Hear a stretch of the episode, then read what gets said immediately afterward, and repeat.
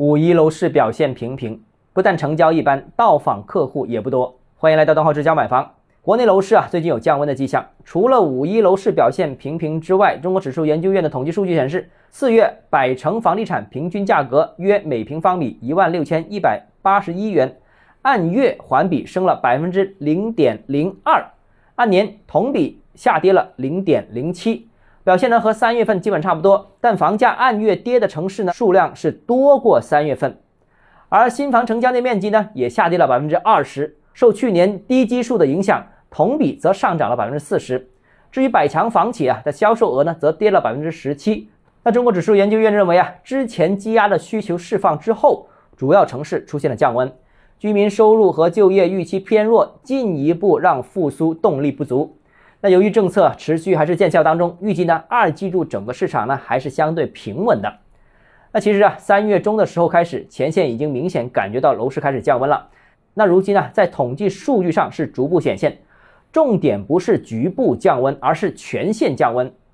楼市复苏之后又降温，很重要有两点。首先第一个，像深圳、广州等等这些一线城市呢，市场仍然低迷。政策压得太死，使得很多购买力没有办法释放。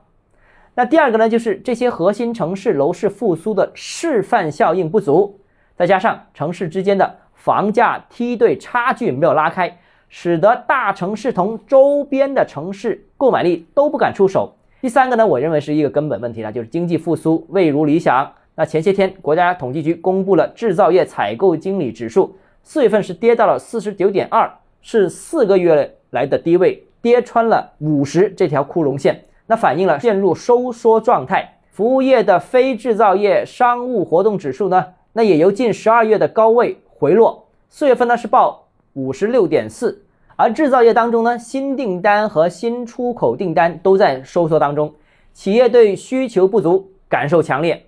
可能由于第一季度需求快速回升，已经透支了部分未来的需求。但企业生产预期仍然在较高水平，反映对复苏的前景仍然是比较乐观的。虽然市场情绪仍然偏乐观，但这与之前预估疫情防控政策优化之后能够稳步的持续的复苏有一定的偏差。那经济复苏不稳，大家的投资和消费都会比较谨慎。